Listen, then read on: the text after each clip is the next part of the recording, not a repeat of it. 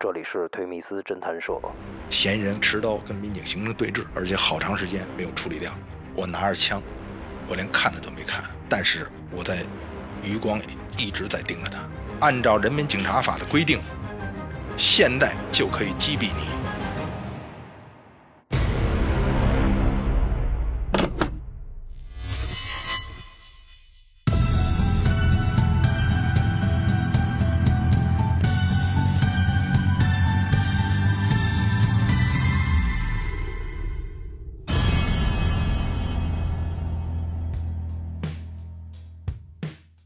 欢迎来到推迷斯侦探社，我是宗玄。今天呢，我们又迎来了两位嘉宾过来跟咱们一块儿聊案子，其中一位呢是王哥，Hello，王哥，主持人好，哎，这是他第二次做客咱们推迷斯了。常听我们节目的朋友可能比较熟悉啊，这个王哥在前几期跟大伙儿啊聊了自己啊做了三十多年的警察，竟然被一个小毛贼给问住了 这么一故事。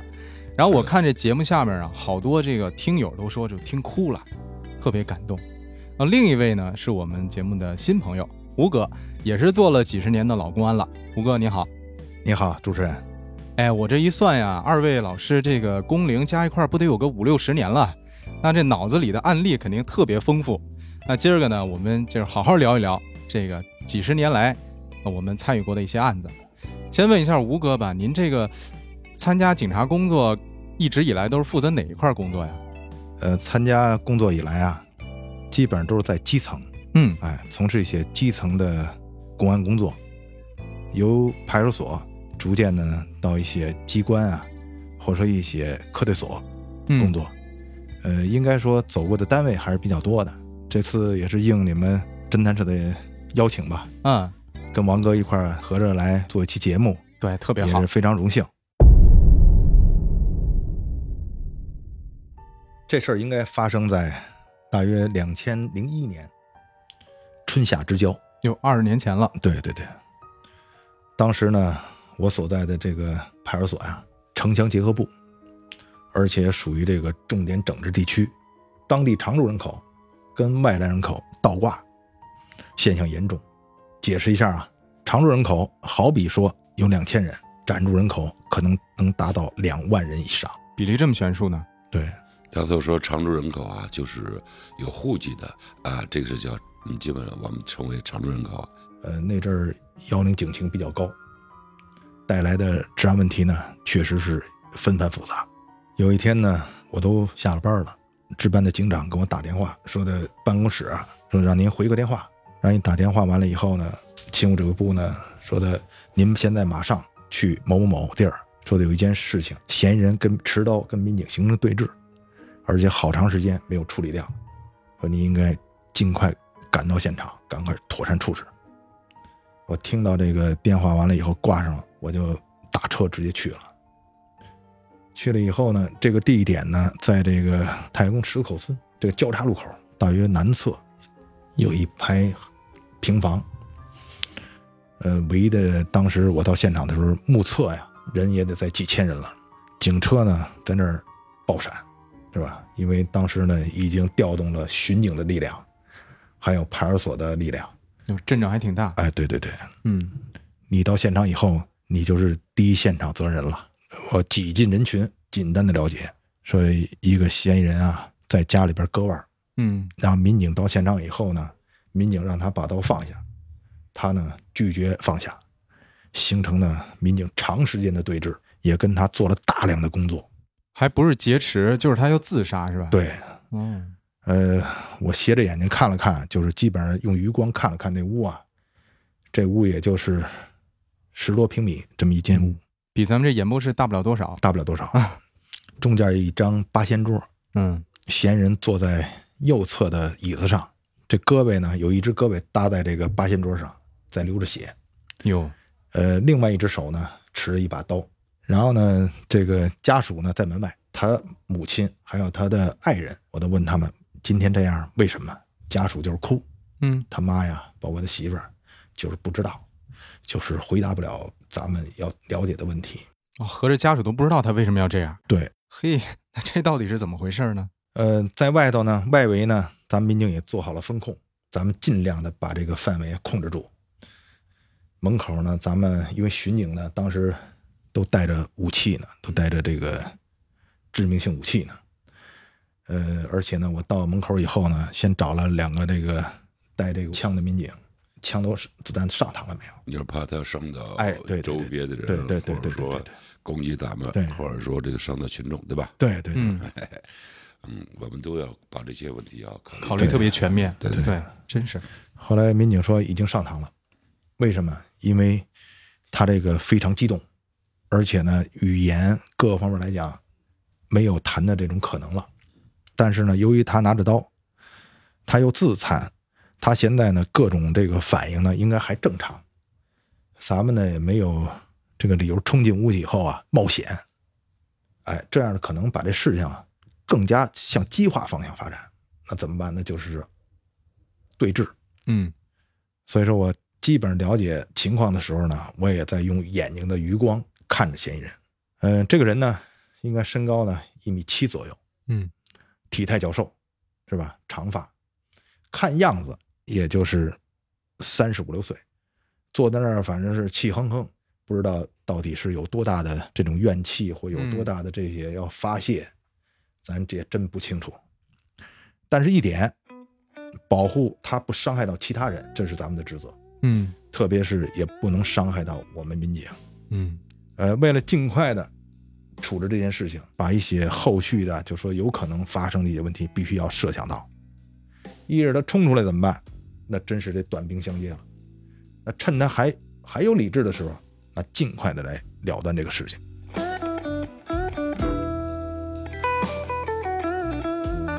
我到现场以后，也就是将近十来分钟吧，是吧？也跟他谈了一阵儿。我站在门口，也是冲他喊话，但是他瞅我这个身高呢，肯定是比他要猛得多，嗯是吧？嗯他呢基本上就不回答。然后我看这样呢还是解决不了，然后我找旁边这个民警，我说把把枪给我。后来民警也在犹豫，因为我当时是没有时间换制服，但是我穿个制服，民警我都比较熟，因为原来我在巡警干过，嗯呃，原来我当他们队长，嗯，民警也知道我对枪支的使用啊，有分寸的哎，对对对对嗯对，因为都是我给他们讲这枪支使用的管理规定。啊，是吧一开始所以就是您哎给对他们对讲的这对对要对求啊，如果要是换个其他人，我想民警自己也不的敢枪给他是不敢给他的。对，我拿过枪以后，因为我知道枪已经上了膛了，嗯就即便这样，你也不能够说你把枪的弹给退了。嗯那如果说他要冲出来，冲你来了，那有可能你自己就受伤，对是吧？嗯，我拿着枪，我连看他都没看，但是我在余光一直在盯着他，走到了门口，嗯跟他直线距离，大概就是就我目测也就三米到四米，因为他是坐着，我知道他的动作，我是随时在观察，嗯随时在以他的动作为基础，我在做出什么反应。我猛地把枪就抬起来了，我拿枪就基本上就算是对上他了，就是震慑了，没别的办法。但是我这几句话就给他了，马上头一句，你听好了，你现在的行为已经严重的危害了人民警察的生命安全。按照人民警察法的规定，现在就可以击毙你。给你一分钟考虑时间。我说你有什么冤情，都可以直接说，有什么事儿都可以谈，但是这种行为你要自己负责。我都想好了，不行就鸣枪了。但是快到一分钟的时候，嗯其实嫌疑人的心里也在跟我斗啊。他说一句什么？你你能解决吗？他哎一看你穿便服，以为这你对对，你是谁呀，就过来了，我说我能解决，好，我听你的。可能是我这个是来者不善，你把刀给我扔出来，把刀扔出来了。然后跟民警，当时我们两个民警，一个姓柯，还有一个姓那个田钱，给他撅出来。俩民警一扔刀给他撅出来了，嗯撅出来以后，我扭头往出一走，他母亲他媳妇儿给我跪那儿了。哟，真的。呃，说您处理的真好，是吧？您没有那什么，因为实际来讲啊，咱们也是背负着好多这个心理压力。你是有没有心理压力？确实有心理压力。嗯呃啊他是感谢你，感谢，感谢你让这个人呃，他的孩子把刀扔下了，起码他自己没有生命自残的生命危险了，对吧？哎对呃他也没有那个对周边的群众们，呃，有这个失去理智以后，嗯啊、对周边群众有伤害的危险了。对，所以所以说我听，这是一个皆大欢喜的结局嘛，呃把这是事态就平息了，对，形成社会矛盾呢，就容易走向另一个就容易极端了。哎，对对对对对。然后回去以后，咱们了解情况啊，对，到底是什么原因啊？他要弄这么大阵仗？该嫌疑人在两个月以前，在零一年左右的时候啊，那阵儿北京基本上拉货的车啊，大部分都是呃面包车。太阳宫地区呢，这个聚集外来人口，其中就有一些违法犯罪人员。这些人呢，有时候就盗窃一些车辆。那阵儿一辆新车大概得三万多左右，但是这个嫌疑人呢，他是五千块钱买了一辆脏车，哟，怎么那么便宜呢？他是，就是盗窃，就是以啊，盗窃完了以后啊，转卖还的，转卖给他的。他为什么他拉拉脚嘛，是不是？这样呢，他开着这车呢，他方便。嗯，但是呢，这个东西他有时候拉货，刚开始可能胆儿小，只在这个范围之内，然后出了这个范围，也可能到海淀去拉去了。有一天在海淀让民警查车，没手续，是吧？然后一查这个盗窃车辆记录，这车被盗窃过，嗯，问他这车怎么来的，他又说不清这车，他只是说这五千块钱买的。嗯，可是要搁咱们民警能信他的话吗？是吧？肯定不能信他话。嗯，那怎么办？对他进行这个按照法律规定的审查工作。这样呢，到最后法律时限都用足了，又证明不了是他个人偷的，他是买赃，因为你也找不着上家儿那怎么办？把车一扣，然后让他先回去，听我处理，基本上都是这么处理，是吧？这样呢，他人财两空。家属呢，后来说啊，到派出所说啊、说好几天找不着他，两天嗯找不着他，这个钱呢也没了，到最后这车谁丢的还得发还事主啊，五千块钱也是大数，所以说他呢这两天没吃没喝，嗯，是吧？可能在咱们那儿，也就是哪个派出所，也就是凑合吃顿简简单单的吧，是吧？也不可能说一点没吃，哎，喝点水。所以说回到家以后呢，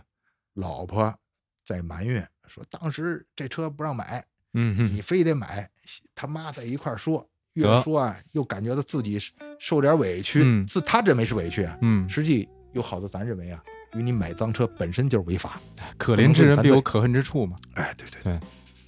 所以说呢，这话赶话呀，他就走上我自杀。他一拿刀，家里人就往往外跑，啊，自己割了自己一刀，因为手在流血嘛，是吧？也确实疼，割了一刀流着血，下一刀没割。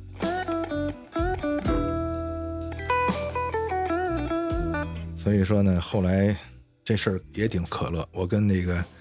你们这个社社长聊过，后来有一个民警过了好几年，跟我叨了一句，说：“领导，您还记着那个十字狗村那事儿吗？”我说：“我说哪事儿啊？”他说：“您那天处理那个现场处理非常好，说的，但是我一直不理解一事儿。”我说：“你有什么事儿你不理解啊？”嗯，我说那事儿不是你们组的事儿吗？我说那天你在现场啊？他说是，我是在现场。他说您看吧，我就在您周边儿，因为嗯我也怕他伤着您。说的我听到您，您是给他一分钟考虑时间。说这现在我不明白，说如果一分钟之内，万一他不交刀怎么办？对嘿，真是，我说坦率的跟你讲，嗯，再给他一分钟， 就是像，永远对他保持一种强大的压力。嗯，那你怎么办呢？对对咱们的方式方法是多实在不行再鸣枪，嗯，因为鸣枪周围人比较多，嗯，鸣枪，老百姓周围的人都会一惊一乍的。，对，那事态就更升级哎了，。对对对，嗯，啊，明白了，民警明白 了，为什么？这嗯就是作为一个警察的这么一个基层领导，在处理这些极难险重的案件上，必须得挺身而出，嗯而且必须得果敢、智慧。多多种的方式方法，哎，对对对对对对啊，嗯各种各样的对办法。对，这个事儿就就说到这儿吧。我觉得我挺记忆犹新的。那刚才您聊到这个，您这个刚到派出所的时候处理的第一个比较疑难的一个呃要案，那您还有什么记忆中印象深刻的这些案子可以跟我们聊吗？我我再说一个，我八七年那阵儿到一个基层派出所，嗯这个发案现场离这个基层派出所就是几步之遥，嗯可能也就直线距离几百米。啊应该说，这个离派出所近的这些居民楼呢，嗯，居民都觉得非常安全。那肯定的呀，那旁边就派出所，谁敢在这儿闹事儿啊？对，突然有一天，我们接到一个报案，那阵儿也没有什么幺幺零电话，都是嗯到派出所来报案。呃，一百米左右的这个楼呢是六号楼，嗯派出所应该是二十三号楼。这个楼里边呢，一个事主来报说家里边被盗，被盗那天正好我们值班，结果到现场去了。现场一看是翻弄的非常乱，那就简单的看了看现场。呃，嫌疑人呢应该是爬楼上来的，爬这个他那个楼是老式的苏式楼，就过去五几年苏联人啊帮着中国援建中国的项目。呃，攀爬条件是什么？是那个外挂排水管子，楼顶那排水排水管子在楼的两侧，就是嗯隔那么两三米啊，就是一个排水管子一卡子固定卡子。啊，固定卡就可以这个蹬脚，哎，对对哦对对，呃，发案现场是三楼，呃，是一个两居，两居室现在来讲是一两居室，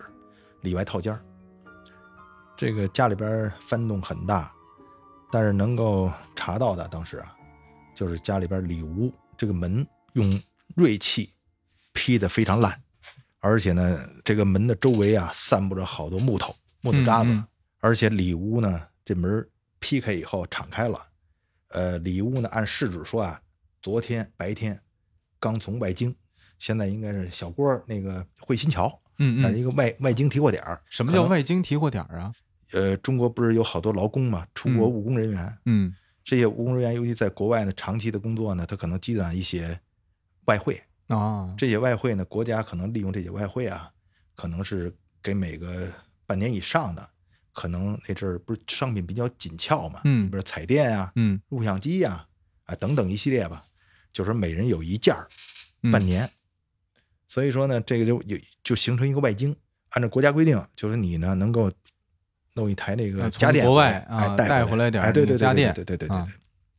对然后呢用美元购买，哦，因为你美元你那个你你留着也创没创用外汇嘛哎，对对啊对对对，所以说他这个提了两台录像机，因为家里边儿比较优越，那时候要有家庭要录像机，嗯啊，那都是非常非常的对稀有对的对对对对宝贝对，比较稀罕，哎哎比较稀罕，是两台 L 幺五刚提的，那一一台应该值五千多，就是这个按值应该一万多，两台录像机没了，这是看得见的。后来呢，报了刑侦，报了市局，属于数额特别巨大，在当时来说，那案子对对价值对是对非常大的了。所以说报了，报了完了以后呢，当时做现场的，从分局刑侦的、刑警队的、派出所的，再加上咱们市局刑侦的，一块儿做，一直做到天黑。我们呢也是问话找这个事主，事主呢确实没提供任何有价值价值线索，因为事主他根本就不在这儿住。但是事主唯独反映的就是安全感受到了侵害，就是觉得这屋不敢待了。嘿，呃，我们呢一直做到晚上将近九点，都做的差不多了。嗯进来是从这个阳台爬进来的，而且这个一定是身手敏捷，就肯定有攀爬的这个能力。呃，指纹呢，咱们那阵儿主要是刷指纹嘛，是吧？也没有刷到这个有用的嗯这个东西。脚印儿呢，也提取了一部分嗯啊，提取了一部分。但是呢，因为这个找起来呢，还是得有一定嗯工作时间。临走之前跟事主呢再聊聊，呃，你看看这事主啊，我跟他说啊，您看这今儿忙一天了，是吧？您这一下午啊也受惊了，是吧？看看再归置归置吧。这个我们工作呢已经做完了，嗯呃，您看看还有什么其他的，回想一下，还有什么有价值的线索，随时都可以找我们。而且呢，我们会把案件的进展情况呢，及时的跟您再交沟流通啊哎，交流是吧？得了，您归置归置，我们就走了，是吧？嗯嗯得了，这个事主呢，反正依依不舍，那眼那种眼 睛看着你啊，都是吧，觉得，哎，怎么今儿我们家遇上这种情况？真是哎是嗯然后我们就回去了。回去完了以后，我们就开了一个就办案分析会，嗯跟刑侦一块儿，嗯大概研究一下下一步的侦查方向吧。哎，呃，一是我们管界内是不是具备这种手段，就这种攀爬能力的嫌疑人？首先，他得能爬上去。你比如对这个嫌疑人也是盗窃前科，但是他非常胖，啊，他肯定爬不上去，对是不是？你就俩嗯人得拖着他，他可能都没有这作案可能。 对，啊，对对对，摸排来摸排去呢，包括这个案件现场周边有没有这种特征的人，有这种可能的人，哎，因为那阵儿可不就是开会的，就是你言我一语吧。然后呢，其实也设计了一个人，就嗯是也是本楼的这个人，嗯但是这个人呢，当时咱感觉他呀没有这个条件，怎么讲没有这呢个？条件，因为他的体态啊，包括他的这个各方面儿，他不适合，就是他可能是他就说觉得他这个人就没有这种攀爬的这种可能。但是到十二点钟，把刑侦送走了，基本上也都落听了，是吧？领导也都休息，我们也都基本上先休息，明天再说明天的，干明天的活儿。呃，我那天正好在前头值班，十二点钟刚过，我听着外头有人在砸门，然后我出去了，出去一看，又是刚才那事主，嗯，儿子，家里儿子回来了，回来以后后头我看他女事主，他他母亲也在呢，嗯俩人来了，来了以后呢，跟我反映一件事儿，说的我们刚才归置家里边，你们不是都走了吗？嗯结果在归置过程当中，在扫地过程，呃，有一个白的东西引起了他们注意，捡起一看是一张证件照，而且呢，他们呢先看呢，一看这证件照这照片这人啊，他们也认为这人不像警察，这人这相貌有点 儿，长得就像坏蛋，对对对，嗯有点儿呃狰狞，就是不是好人，不以貌取人。就这照片儿我，我当时第一印象这嗯还人就真带着相儿哈，对，嗯拿完照片以后，赶快跟领导汇报。领导马上召开会，叫他们专案组的拿着照片儿到我们这个管界内啊洗相地儿赶快冲洗。然后第二天，我们社区民警是叫片儿警吧，一人一张，马上认。包括那个呃居委会的呀，，对，呃办事处的呀，嗯呃完了以后，因为我们啊、呃国外还有这么一个说法，就是原则，呃一个是专业职业呃机关，我们搞公安的职业机关，还有一个什么啊、就是群众路线嗯啊，，群众路线这当中，那民警下去以后要做大量的工作的，发动嗯群众，对，它量很大的。然后第二天上午就有我们地区的把这人给认出来了。这个人还说呀，大概叫什么，外号叫大头，啊，确实脑袋不小，嗯嗯嗯 而且这个人呢，家住西边，大约在石景山门头沟地区吧，而且呢，有时候经常过这边来。他找一个案发现场这个楼里边的一个人，跟他原来都是在新疆服刑、哦，一个队的。那你说这有个，相声，哎，王哥，你看这个线索啊嗯，非常有价值。是的，但是这个线索上来是通过什么？通过这张照片儿，嗯，也就是嫌疑人自己的照片儿，对啊，遗留在作案现场。嗯，你看这是说白，这不是催的吗？这是多行不义必必自自毙毙呀，啊，真是这样，是吧？自己就给自己卖了。过去啊，人都爱穿的确良的白上衣，嫌疑人那天就穿一个的确良的白上衣，因为他从新疆服刑回来以后，是要解决户口啊，还是要办身份证啊，还是有什么嗯其他问题？当时社区民警让他赶快照相，哟，然后赶快社区民警收集的照片儿。所以说他取完照片儿以后，到这边儿照的相，嗯，取完照片以后没回家，带着照片儿直接就晚上偷东西去了，就偷东西了。 嗯，其实就这么简单了。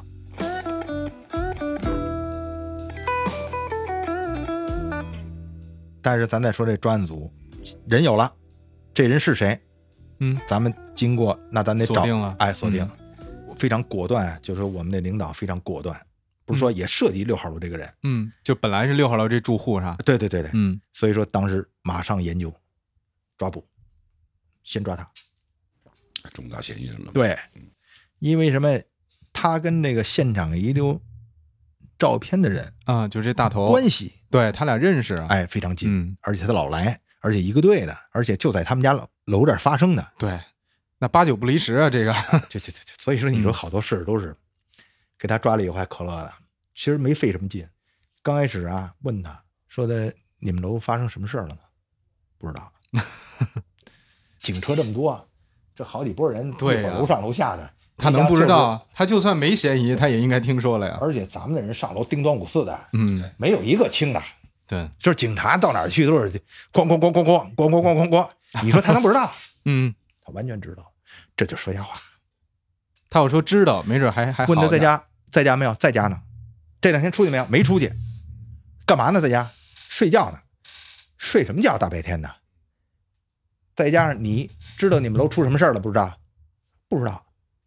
实际他要说知道，啊很，正常。对，警车来这么多人，嗯，平时这楼没什么人，这一下好，一会儿上下，一会儿上下，这波人来，这波人来。嗯突然的，这楼前停这么多车，虽然离派出所很近吧，嗯，但是他也应该引起他的注意了。对，掩盖自己心里边的这这个恐惧，嗯不知道。后来到最后，终于他说知道了，说知道怎么知道的，说听他妈说 的。你说这又是可乐？ 经过那么两个多小时的短兵相接啊，承认了。承认完了以后呢，咱们下一步马上就是抓抓到捕头主要嫌疑人了。而且呢，后来他自己也说了，在没事儿跟民警聊天的时候，呃，因为社区民警也比非常跟他熟啊，嗯说怎么这回又犯事儿了？嗯嗨，这大头给我撂了，他认为大头给他撂了，啊，实际先抓的他，对对对对，然后把大头抓来了。大头抓了以后呢，咱一看啊，这主真是一个他们惯犯，哎，而且他回来以后恐怕不止这就就这一起案件，他不是这一起案件，所以说对他那肯定咱就下力量了，是吧？下力量，而且呢，几个组倒着班的问这事儿，但是这个人呢，嗯，在咱们强大的心理、攻心，还有咱们这个感情的这种感化下，心理防线已经被咱们击破了。嗯他进去这么多回了，能处理他，每次都给他问下来了，嗯，是？吧？嗯这次也能问下来他。嗯但是咱们也是为了尽快的来把这事儿固定了，因为咱们主要是得取赃，就两台这个录像机也也得找，找着呀，嗯因为他知道嗯，你找不着两台录像机，没法给他定罪，嗯你就不好给我定，嗯是吧？哎，无非呢就是你得找着这两台录像机。所以说呢，他提了一些额外的要求，我们领导呢还是比较英明果断的，嗯、有些能达到的合情，嗯而且咱们也能控制住的，就答应他。他就提出一个条件，就是觉得自己这么多年啊，一直被这个打击处理，一直没在爹妈那儿尽孝，嗯特别是他就一个母亲，等于从小就流浪啊，这个犯罪啊，一直就是受公安局的处理。这回三年，那回五年，又新疆服刑十年、十五年，嘿，这基本上都是在牢狱中度过的，，对，所以说现在终于明白了，父母年龄也大了，想回去呢尽孝，可是呢这回又没有希望了。他知道这回要进去，恐怕真是夜长梦多了。嗯因为那个年代，按当时那个价值判刑会很长的，嗯这是一点，啊、再一点呢，他他还是惯犯，惯犯咱们就处理的时候就是累犯，从嗯重了，啊，要从重了，他自己心里非常清楚，嗯哎、可能就是这个时候啊，他提出，呃，要见见自己的母亲啊，嗯他可能就想着这矛矛盾，内心的矛盾就对冲突了，嗯啊、激烈斗争了，哎、你带他见他母亲这个过程，因为嫌疑人你他有他的想法，咱也说不好啊我们最忌讳的是跑人。后来到最后，我们领导呢也请示了更上级领导，答应他，而且他保证我是站着撒尿的，所以说咱也就相信他。案件归案件，事儿该怎么处理怎么处理，是不是？只要我们能做到的，能满足你的，但是你一定要配合我们工作。他也说了，只要能见到，你们怎么说都行。而且咱们当时选择一地点，嗯就是不在他们家。他刚开始要求说在他们家，后来咱们把他母亲接出来，嗯接待一个就咱们能好控制的地儿，然后让他跟他母亲见了个面儿，而且不能当多说，就是几句话表达感情，其他的没关系的话不说，时间就是几分钟，越快越好。咱们那天去了呃不少民警，嗯而且选择呢夜里两点钟以后到三点钟，先把他们家里门先敲开，家里边好几个原来也都受过处理，说我弟弟没在家，他们知道抓弟弟，说把你母亲叫起来，说老太睡觉了，睡觉你给叫一下，有急事儿，但是别把老太别惊着。后来老太出来了，出来完了以后呢，穿好了，穿暖和了，然后跟我跟咱们到这个地儿见到他这个儿子。当时咱们也看到这场景，当时他确实给他母亲跪下了。嗯趴着他母亲的脚面啊，抱着腿啊，